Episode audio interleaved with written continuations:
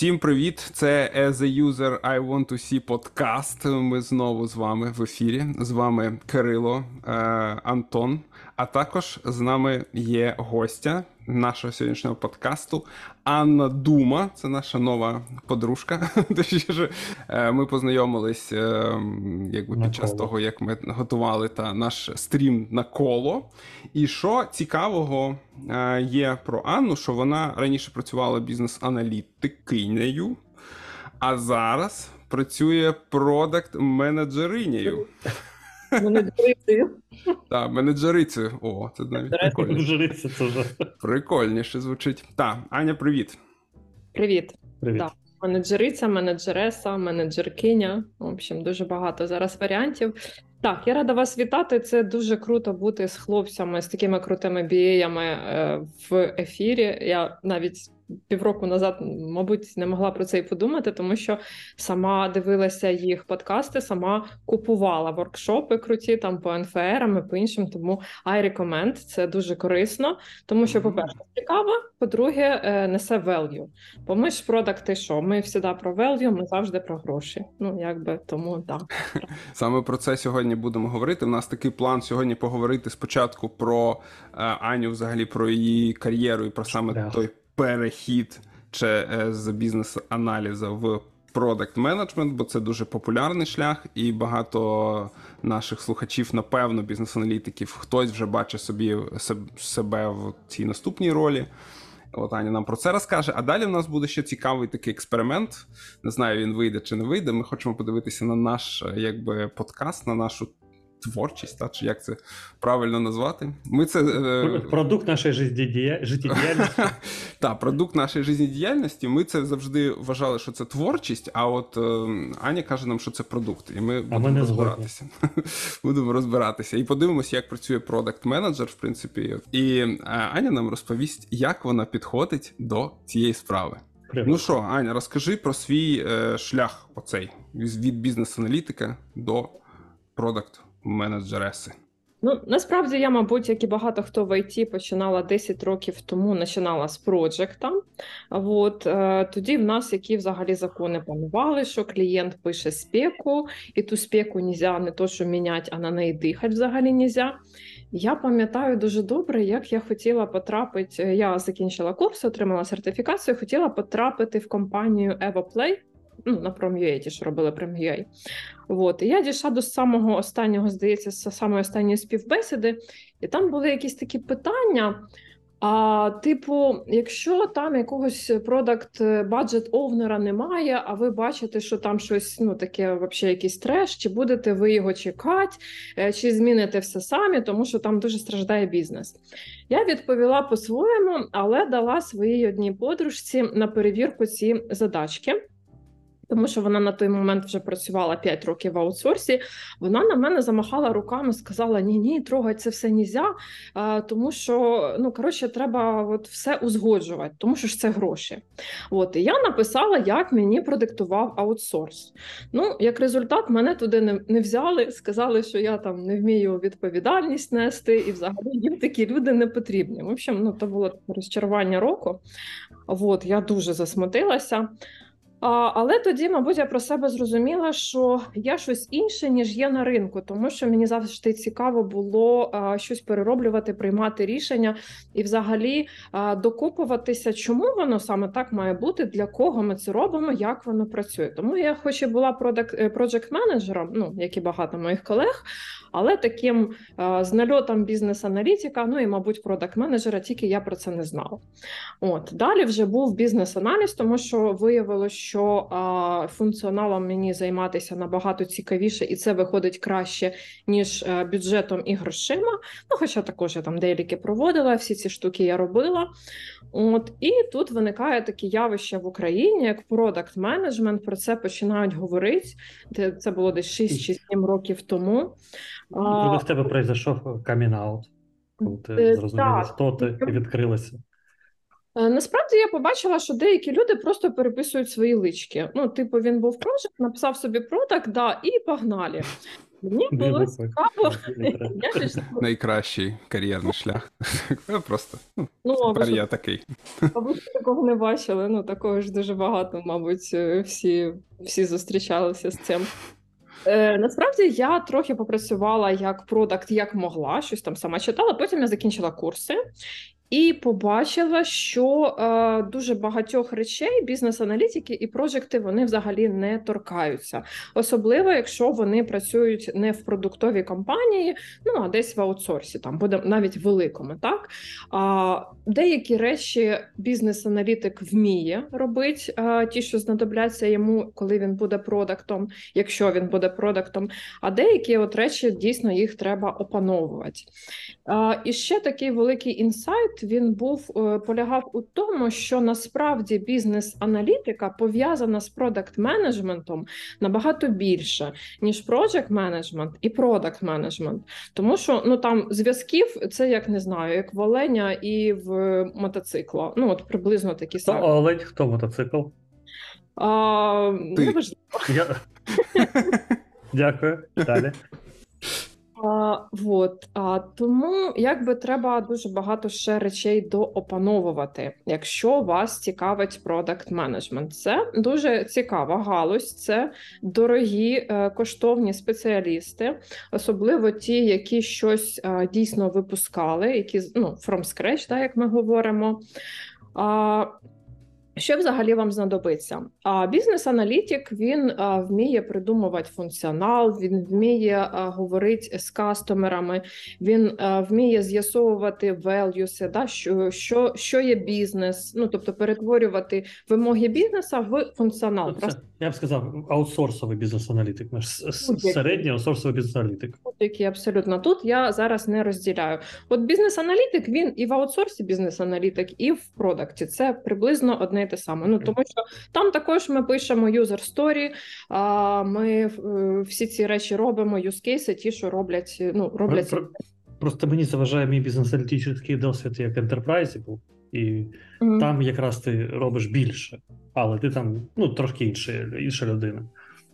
Тому ну добре. Тобто ан- аналітик в продукті і аналітик в аутсорсі це ну, те саме. Так, тут я згоден. Да, ну дивися, буває великі ентерпрайз продукти, також продуктові компанії. Там так же само бізнес-аналітик він буде скоріш за все обмежений якимось своїм одним дивізіоном, А, віженом, да, чи оцими штуками. і, і, Але а, в чому може бути різниця між аутсорсом і продуктовими компаніями?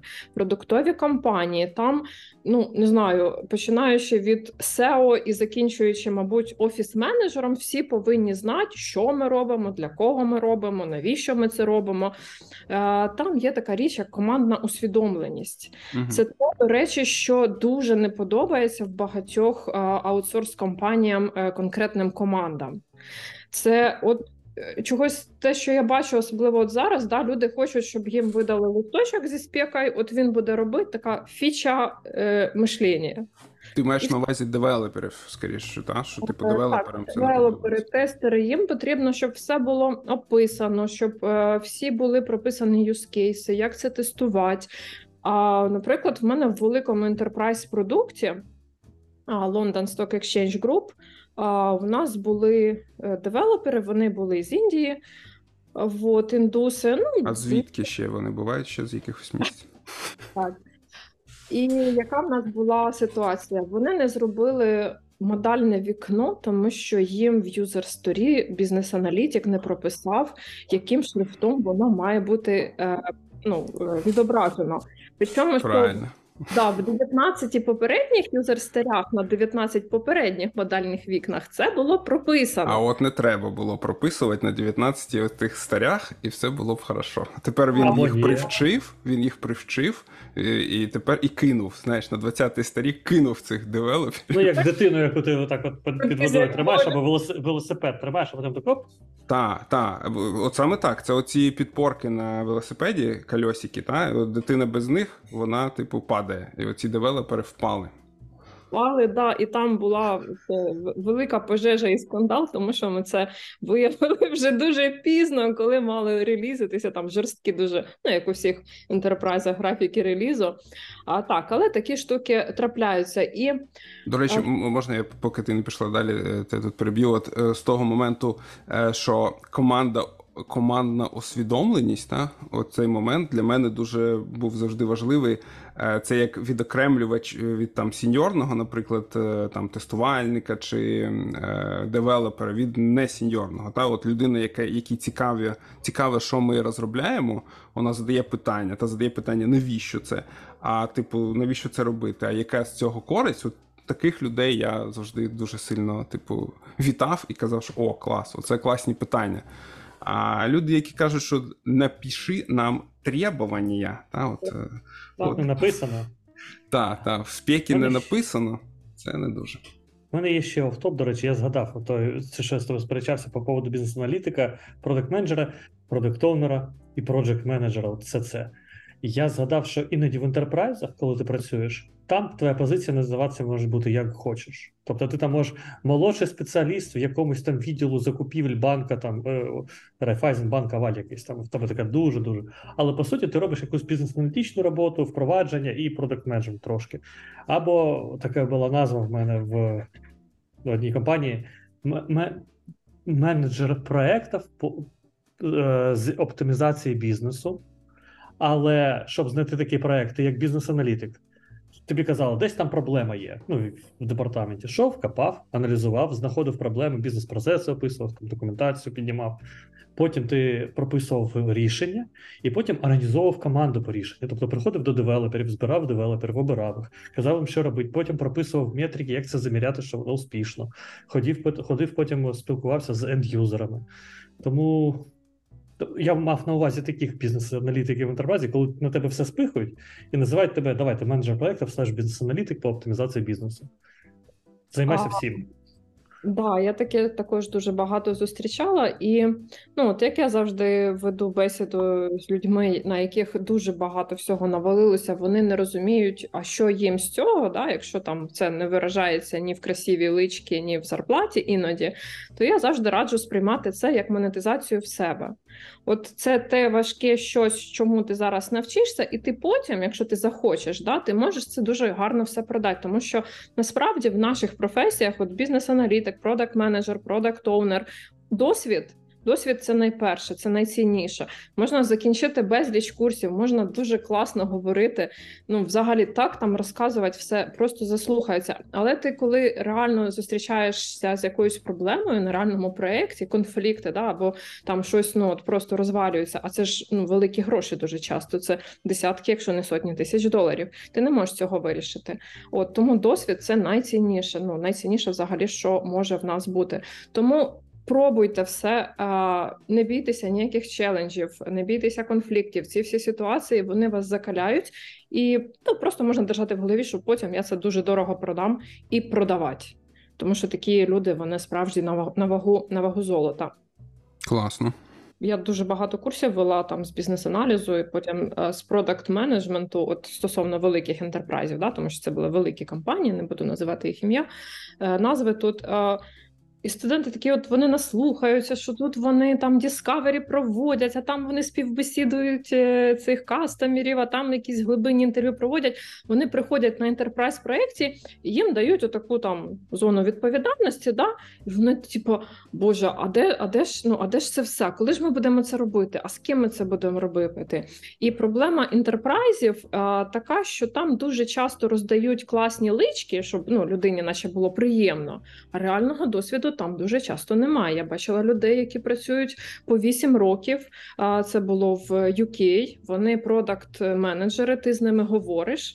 І вони вірять, що вони продакти, а вони там не знаю, сидять якісь таблички, заповняють там якусь міграцію, готовлять з одного сайта на інший сайт. Ну реально, люди навіть не знають, що в них нема досвіду. А тому ну в моїх студентів завжди була проблема. Вони ну зазвичай шукали собі потім якісь стартапи, де от можна всі ці цікаві речі, які ми розбирали, дійсно примінити в життя. Угу. Тобто, перше, що ми тут е, зазначили, та, це оця от усвідомленість про те, що типу робить продукт в цілому. Та, я так розумію, для того, щоб бути мен... ну, продакт-менеджером. Це, цей навичок потрібно набути. І причому я, от ми так типу покритикували трошки команду, там девелоперів, та але насправді є і бізнес-аналітики, такі, які не хочуть розбиратися там в тому, що там продукт робить. Та от е, скажіть мені три е, вимоги, та Мгм. я їх запишу. І, типу, передам команді. Та, оце дуже хибний шлях. Та ну ми, ми всю нашу кар'єру з Антоном е, подкастерську, в принципі, про це говоримо, але Не як втомлюємось про це говорити, тому що не говорити це не втомлюємось. мішків перевертати. Е, Абсолютно правда, але іноді, знаєш, буває, ти що ти десятий раз вже про це говориш, і, типу, відчуваєш, що все одно недостатньо. Так? Приходять люди і такі, ну ми чули це, але. Але може все ж таки є якийсь шлях, щоб Так, не як- робити цього. як може, зробити якийсь так, простий? Просто так було. Тому ми От- будемо про це повторювати постійно, і це от наша така місія, та, напевно, буде. А коли питаєш у людей, які там, наприклад, ти співбесідуєш або приходять до тебе на навчання, або на менторство, там що робить бізнес-аналітик? Да? Вони так бойко завжди відповідають, він збирає вимоги. І ти такий, ну а Мгм. Збирає, Ні, типу, вони валяються десь по дорозі. Іде в ліс, на Івана Да, Купала. Лукошком ідуть і збирають вимоги в Лукошко. Ну тобто, всі знають, що бізнес-аналітик збирає вимоги. А от що це буде сидіти там конкретний Іван Іванович, в якого там е, купа роботи, і він взагалі не хоче з тобою говорити. Йому йому ця жизнь уже понятна. Він думає, що тобі також. А, ну про що ти взагалі питаєш? Та? Хто, хто взагалі не знає, як тут в мене логістика построєна? Так ти ж це знають. Ну, блін, що ж В мене і улюблена історія життя, коли я прийшов. Е, Ну, аналітик один звільнився, один звільняється. е, Мене взяли якраз саме на цю позицію. От, а бізнес-аналітик менеджер проєктів. Я прийшов в якийсь департамент, і мене я поспілкувався з директором департаменту, і мені треба було йти в відділ, збирати там, як бізнес-процеси описувати. І телефонують, попереджають про мій прихід і кажуть: е, типу, так, до тебе прийде там один е, ну, менеджер проєктів так, по оптимізації. Ні, адекватний хлопець. Я такий, боже, що тут було до мене? І з'ясувалося, що там був дійсно людина до мене, соціофоб, тобто він класний аналітик, але не з людьми. Тобто він там він там хамив, він такий був дуже такий дивний людина. людина. Я такий, і я зрозумів в той, в той самий момент, я зрозумів, що люди взагалі-то працюють. А я тут приходжу до них такий, а як у вас тут це працює? А покажіть, а розкажіть. А у них там ефір горить, або там ще там ще щось відпало. Тут ти такий красивий. Завжди студенти просять дати якийсь універсальний рецепт от на всі ситуації. Да? Так. Вони там, а як це працює? А, я, а, а розкажи, Це моя біль просто. Так. Та, та. коли ти їм кажеш all depends on context, вони такі, блін, ну опять оце не хоче ділитися, навірно, не хоче собі конкурентів оцих плодить, ну, що їй жалко оце розказати. І я таке бачила взагалі і на своїх курсах, і якщо сама закінчувала курси, там от по дата аналітиці нещодавно теж е, питають е, цього дівчинку, ну там щось універсальне. Вона ну як, ну немає. Ну, типа, є у вас дані, от там ситуацію треба розбирати, там яка була погода, які були свята, чи була війна, чи не була. Ну що там на що повпливало. А людям Ну, люди ж хочуть прості рішення. Офіс простих рішень це мрія кожного. Щоб була така людина, як це зробити? Пиши два. Це. бери кирпіч, бери Так. цемент, да, типа, ложи кирпіч, на нього цемент. Але ж я бізнес-аналітик в it проєкті. От і не зайобуй тупими питаннями, іди працюй. Ну насправді так. От, типу, нам потрібно розуміти, що якби ми не зовсім ремесленники, та типу, ми не камінщики, не там, я не знаю, я не хочу образити ці професії, та, але там Каменяри. все просто, та, та каменяри, та ви. Двічі образив. Е, Це і там все просто, та там є, типу, от схема, методологія, та й ти можеш її там надрачувати, надрачувати, і в тебе буде все А? краще. Ну, це професійна термінологія. Все краще і краще, типу, та, та, відбуватися. А от в нас тут нема такого, що ти береш, береш кирпич, береш раствор і, типу, починаєш. Та, типу, намазувати. Але, друзі, ми трошки збилися з теми. Та? У нас була е, задача пройти Product цей manager. шлях, і ми вже на першому Пішли. кроці цього шляху кудись пішли е, в ліс. Та? Ну, але це нормально, так буває. Е, На нашому подкасті Так. бачиш продукти, кажеш продукти. Які це Так. продукти? Це просто дружня розмова. Тому, так, Аня, що там далі на тому шляху? Перше, це про е, зрозуміти, типу, ко- командна обізнаність. Та? От, от, от той був момент, якщо я правильно зрозумів. Так, це ми розбирали бізнес-аналітики. Взагалі, ми такі, мені здається, знаєте, от може ви чули про е, екстремальне це програмування, да, де Мгм. Е, людям видають оці шапочки. Якщо він там зеленою стороною одягнений, то він тестер. е, Тут він синьою девелопер, і червоною, то він краще тестер. Чули про таке? Ні? Ні, Шапочки тільки ні. в Гаррі Поттері Про капелюшки. Е, Це в екстремальному програмуванні. Там же ж, е, типу, одна людина вона має е, там в певний час тестувати, в певний час писати код, і в певний час намагатися зламати чужий код. Мгм. Там видають таку кепочку, в неї три козирка: червоний, зелений і синій. І от, в залежності від того, який козирьок е, вперед, е, таку функцію він зараз і робить. Ну, мабуть, е, Кепочка з фольги, я так розумію. ні. Ні, це не з фольги, з, тканини.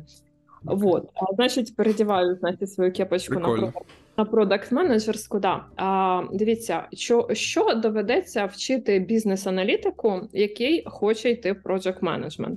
Продакт. Продакт менеджмент, да. А, Project management нічого не треба. Треба щось забути. Так. А, ну, чого теж важливо, просто комусь і project management подобається, він там розвивається. Там, до речі, можна і в delivery, і, і там в executive, і ну, також дуже багато шляхів. Вот. А з чим взагалі бізнес-аналітик ніколи не стикається? Він не стикається з ринком, він не стикається з метриками, він не стикається з маркетингом. Це те, про що ми взагалі ніколи не маємо ніякого уявлення. Якщо ще там придумати функціонал, поговорити з людьми, провести глибинні інтерв'ю, якщо ми знаємо, як їх проводити, да? тому що є певна техніка. Там ми, ми не питаємо про майбутнє, ми завжди питаємо про конкретний відрізок часу. В нас немає оцих сослагательних е, наклонень, а, вот, по-російськи, вибачте. То маркетинг, метрики, ринок. А, Оце ті галузі, які доведеться бабки ще, так. напевно. та, ці галузі, які доведеться вчити е, самостійно. Бабки. А, гроші. Бабки. От Гро, е, гроші, так. гроші. Ну, це не про гроші, це скоріше про можливості. Ні, ну в плані, щоб продукт заробляв гроші, та? Типу аналітики Ну, про то не шарять. Дивіться, в продакт менеджменті ми завжди відштовхуємося від проблеми і від можливості. От гроші, вони, якщо ти поставиш собі за мету гроші, ти їх ніколи не отримаєш. От, Та от можна забути. Антон, забудь. Я, я пронесу свій план. Я сьогодні мільйон, а тут магія якась. Ні, ну от представте собі, ви приходите на бесіду і такі.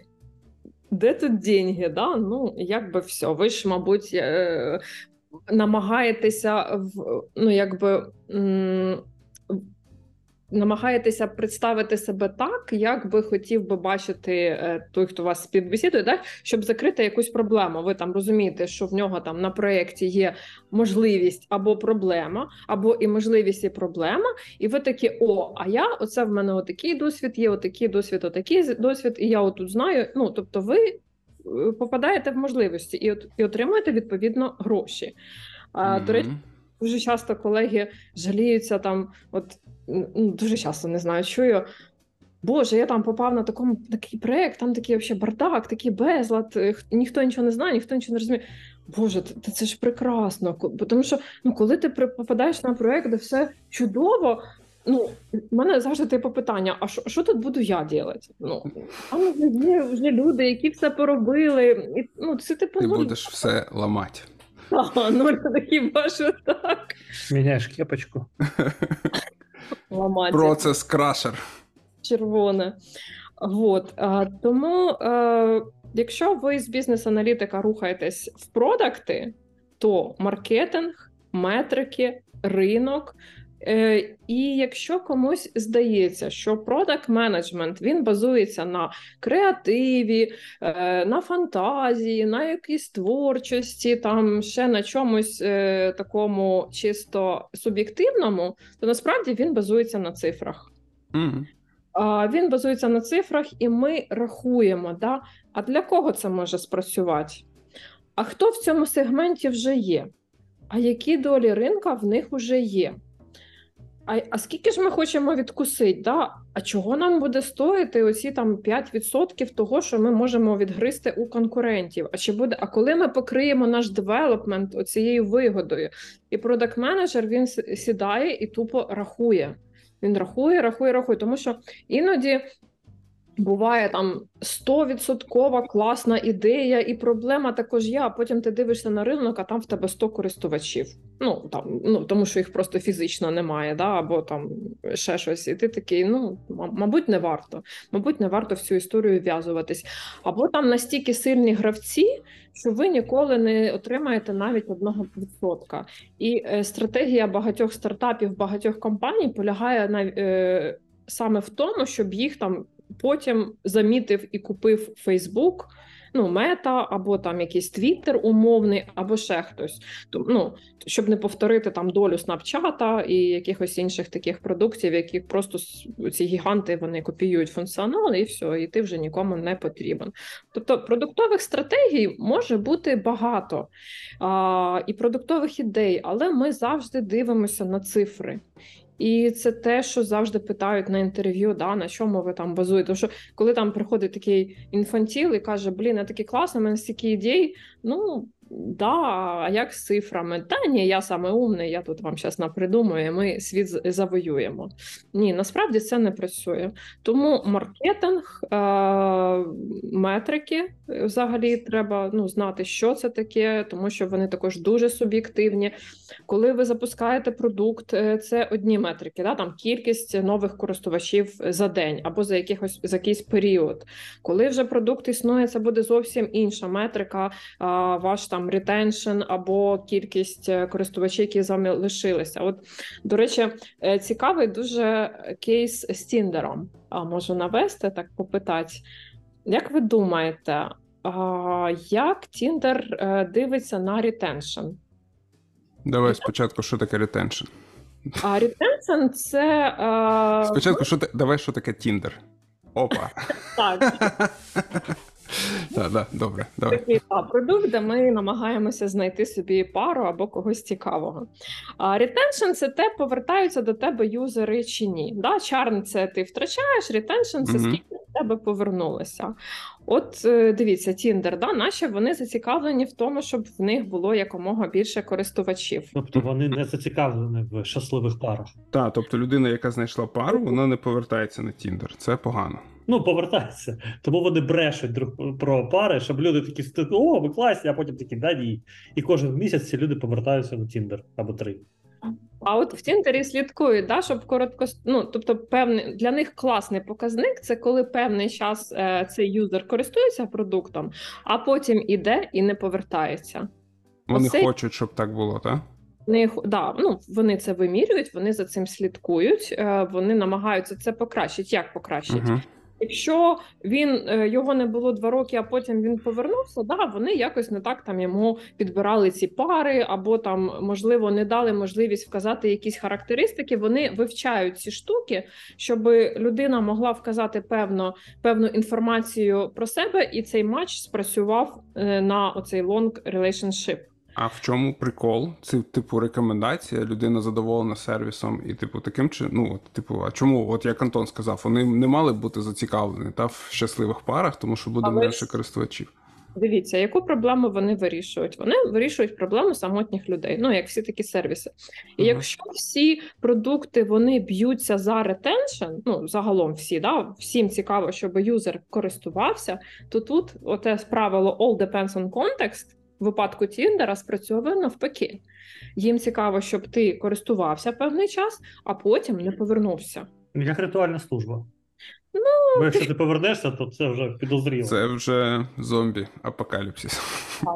Типу того, ну от менеджер він така людина, яка, знаєте, не можна сказати, що я попрацював там на якомусь продукті, а тут я зроблю все те саме. Тому що тільки ти почнеш починати е, наступати на ці граблі, ну, мабуть, це буде fail. Е, завжди світ змінюється, контекст змінюється, і е, ми маємо вигадувати щось інше. Прикольно, прикольно, класний приклад. Е, Слухай, задам таке питання, яке напевно крутиться зараз в головах наших слухачів. От ти сказала, що важливо розумітися на маркетингі, та важливо розумітися на метриках. А як надбати ці знання? Я ні- не радила нічого нового, крім як закон... закінчити спеціалізовані курси у діючих продуктів. Тому що зараз курсів дуже багато. Я тут не буду нікого рекламувати, не напружуйтесь. Зараз продакт Ми завжди багато. можемо вирізати все, що ти не рекламуєш. Зараз продуктів дуже багато. Е, Я раджу відслідковувати портфоліо, да, які продукти ця людина, наприклад, випустила або працювала, або який там її вплив був, перезібрала. От те, що вам подобається, те, що взагалі ви вважаєте успішних, до таких людей і йдіть вчіться. Тому що тут золотого рецепту не буде. Ви здобудете базу. І потім вже з цією базою ви будете працювати. Да? Це можна поглиблювати, це можна якось застосовувати в роботі. Це я завжди раджу е, робити якісь свої пет-проекти, чисто для себе, так які потім можна навіть продати десь на співбесідах. Ну тому що теорія це теорія, а практика це практика. Беріть і щось там створюйте. Наприклад, там о, я там створю е, не знаю, ідеальний сервіс доставки їжі, або там не знаю, примірки одягу, або ще щось. І от повноцінно від е, самого першого кроку, да, від того, що вам прийшла ідея, валідуйте ці гіпотези, оформлюйте їх е, якусь roadmap, там створюйте прототипи і так далі. І намагайтеся аналізувати ринок. От тут взагалі немає ніяких загальних правил, тому що е, дані всі в інтернеті є, але треба їх вміти знайти. І е, взагалі джерела цього можуть бути досить різні. Колись мені треба було порахувати, скільки рекрутів, рекрутерів на американському ринку, тому що я рахувала а, величину цього ринку. Ну, я якось і туди, і сюди. Ну, не було таких даних. Що ми зробили? Ми виставили фільтри в LinkedIn, подивилися кількість, вона тоді виводила counter, е, помножило його там на певний коефіцієнт, який ми там прикинули собі, та, що там, наприклад, 90% рекрутерів е, є в LinkedIn, а 10% немає. І отримали приблизно величину цього ринку. Ну, тобто, якось отак продакт і працює. працює. Тобто, коли є дані, е, от прямо в такому чистому вигляді, це чудово. Ну, інколи їх немає, і доводиться якось проявляти творчість. А ще одна штука, яка дуже корисна для продакт-менеджера, і на чому в нас взагалі це базується, в чому відмінність від аутсорсу, це дизайн. От в продуктових компаніях дизайнер це просто цар і Бог. Це часто сама головна людина вообще в компанії, яка там може тобі отак от зареджектить будь-який функціонал і а, відстрочити, а, від, відтермінувати випуск якоїсь нової фічі. Тому що що? Коли ми говоримо про B2B, то дизайн, ну, ну типу, можна потерпіти, да, ти все одно будеш цим користуватися. Тебе змусять, да? Абсолютно, так. Коли ми говоримо про B2C, якщо людині не подобається, якщо там якась неймовірна кількість кліків, або хоча б на один клік більше, ніхто цим застосунком користуватися взагалі не буде. Тому, якщо в вас є навички дизайну, якщо хоча б ви можете від, відрізнити хороший UX UI від поганого, це буде дуже величезним плюсом. А ти сама проходила якісь курси, от е, коли ти переходила е, з бізнес-аналітика до PDM? Е, Так, я в принципі, в мене була там певна експертиза в певних ну, щось я робила на проєктів, і потім я завжди на свій досвід накладаю курси спеціалізовані. Тому що якщо вчити все от в суху, чесно кажучи, ну не сприймається. Ну, це от як бабок читати, не знаю, в п'ятому Так, так. коли ти вже е, все це, наче проходив і десь щось бачиш, а де і тобі розповідають про це на курсах, і ти такий, о, а можна було зробити по-іншому, і воно в тебе в голові дуже класно все осідає. О, тому по кожній, по кожному напрямку, ну от крім дизайнера, да, я не дизайнер, але я в принципі можу відрізнити хороший дизайн від поганого. Угу. Я це зак- закінчувала продакт менеджмент, маркетинг, далі Угу. аналітику. Це все проходила у тих менторів, які викликали в мене довіру і е, ну, якусь повагу, да, їх здобутки. Є якийсь універсальний секрет, як відрізнити той поганий дизайн від нормального. Ну, дивись, Без контексту. класний дизайн, а він завжди дуже простий, і це найскладніше досягнути. Ну, це, от знаєш, як е, не хочу нікого образити, ну там як Мерседес чи Феррарі, да, от, от нічого зайвого, от просто все. І там взяти, ну не знаю, не хочу нікого образити, щось е, інше, да. Що, що може виглядати странно. Ну, Мерседес, він завжди Мерседес. Так само дорогий дизайн. Це Спрі... Особливо, особливо спринтер, та, наприклад. Класна модель. ну, Нічого зайвого.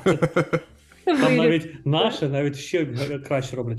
За зайве виносять, заносять вже 15 Ні, сидушок туди. Чого не вистачає, там іконок завжди, та їх Так. приходиться доставляти. Або і монетками викладати.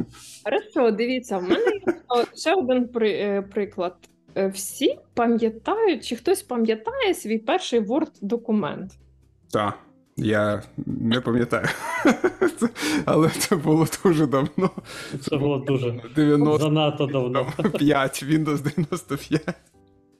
От перший Word-документ, там зазвичай було все: рамочка, Word Там була скрепка, я пам'ятаю, кончена.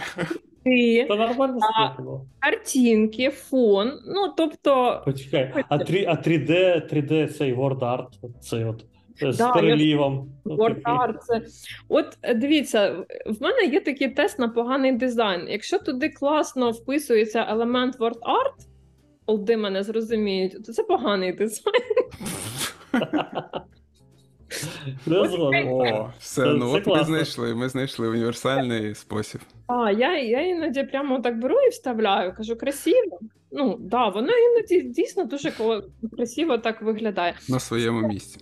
А до речі, я б чув ну, такі приклади, що, наприклад, е, були проекти, коли сайт, яка е, компанія, яка торгувала будівельним обладнанням, там великими, саме великим обладнанням, там крани, там якісь ну, великі штуки для будівельних компаній великих, то вони зробили сайт в один клік, там все гарно, класний дизайн, але ніхто не користувався їм, тому що тому що олди вони звикли бачити всі ці прайс-лісти одразу все.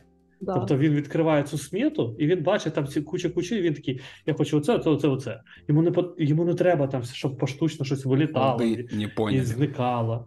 Вон, да, тому що ну, вони такі виросли, і, і виросли, і в них така специфіка роботи. Їм важливо бачити все. Зі ну, там, смети, як українською. Таке звичка. Ну тому, але знову ж таки, це треба знати ринок, на, на кого ти для кого ти це робиш.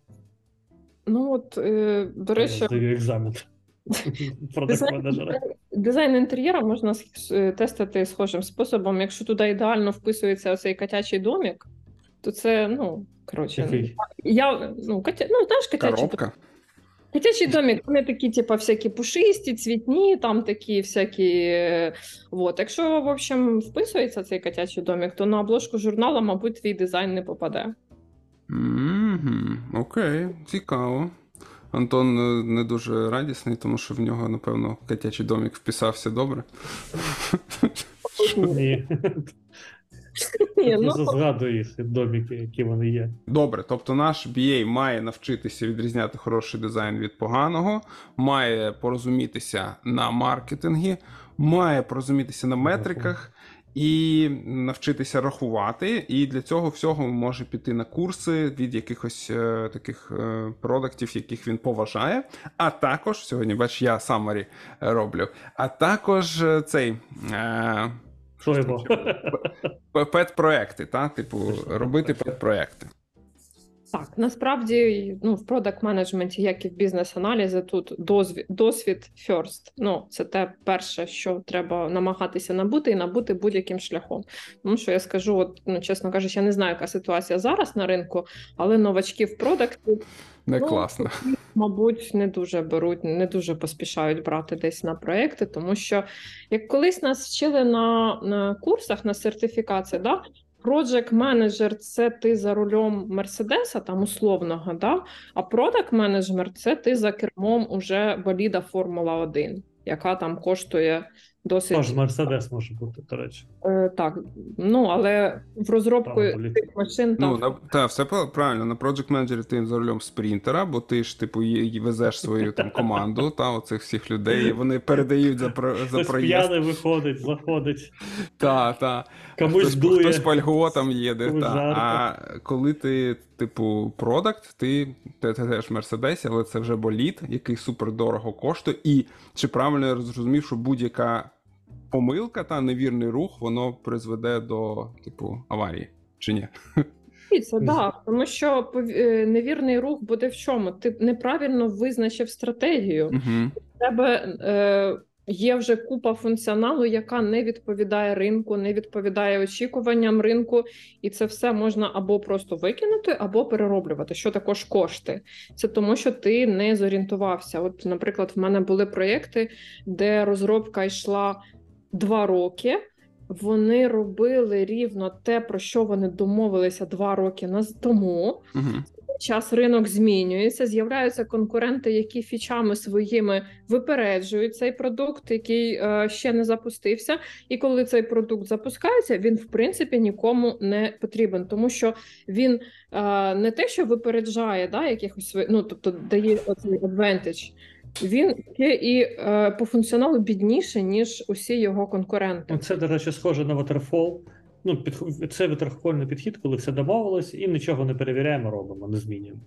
І це, ну, це дуже часто таке було раніше. Коли... Е, з чим продакт менеджер повинен бути окей, так це зі змінами. Робили, робили, робили, все треба викинути і переробити. Вам це абсолютно має бути окей і не стресувати вас. Тому що якщо ви працюєте, це ну, взагалі не ваша професія. Це, це те саме, що і бізнес-аналітику, в принципі, але бізнес-аналітик грошей не знає. Тобто відповідальність не така. Тому бізнес-аналітик, ну, зміни, то зміни, окей. Команда побузіти і все. А у продакт менеджера він, типу, все ж таки тут важче психологічно може бути, що ти ж визначав стратегію, і тепер треба змінювати, ти там вклався, щось пообіцяв. От дивись, ти кажеш психологічно важко. Ні, продакт менеджер навпаки, він він вишукує зміни. Він вишукує, щоб такого змінити, щоб бути там на голову вище, або щось десь зайняти яку нішу, яка ще не зайнята, або відгризти кусок у конкурентів. Тому що продакт-менеджери вони що? Вони користуються тими продуктами, які вони е, розробляють і користуються усіма конкурентами. Вони слідкують за лінкедінами своїх конкурентів, вони слідкують, хто працює цих конкурентів. Вони намагаються передбачити, які ідеї прийдуть в голову цим продактам. Да? Ну просто іноді це там можна відстежити по тому, люди постять. Ну, це такий е, не знаю. Е, Discovery, да, на мінімалках. Тому продакт менеджер він навпаки мислить категорією змін. Щоб таке ще змінити, щоб типа стати вау. А, вот. Якщо з цим вам не ок, ну мабуть, це не ваша професія. То якщо ви не хочете вести автомобіль, краще їздити в ньому. Це якраз аналітики. Їх всюди возять.